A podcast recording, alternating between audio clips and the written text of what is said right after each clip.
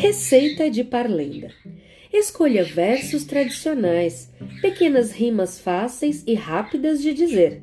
Lembre-se de que cada verso precisa ter cinco ou seis sílabas. Acrescente aos versos o ritmo de uma cantiga e bata os pés ou as mãos para acentuá-lo. Se você quiser criar uma parlenda para acalmar, o ritmo precisa ser suave.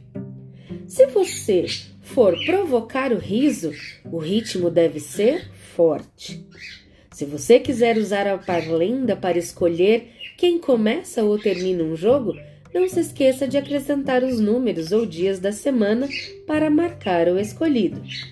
Cada parlenda tem diversas variantes, formadas por versos parecidos, mas não idênticos, do mesmo jogo de palavras.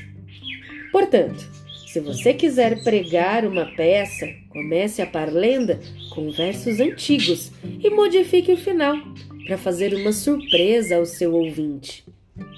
Depois de juntar todos esses ingredientes, é importante não esquecer o principal. Para ser saborosa, uma parlenda precisa ter uma pitada de maluquice, um toque de humor e uma grande dose de imaginação. Essa receita eu tirei do livro O Jogo da Parlenda, de Heloísa Pietro, da edição especial da Companhia das Letrinhas.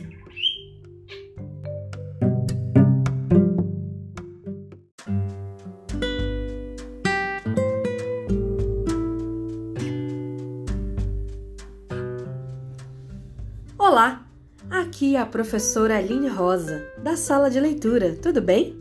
Que bom que você veio. Pode entrar, se acomodar e atenção! Perna de índio, mão no joelho, zíper na boca. Olhos e ouvidos bem atentos, porque a história vai começar.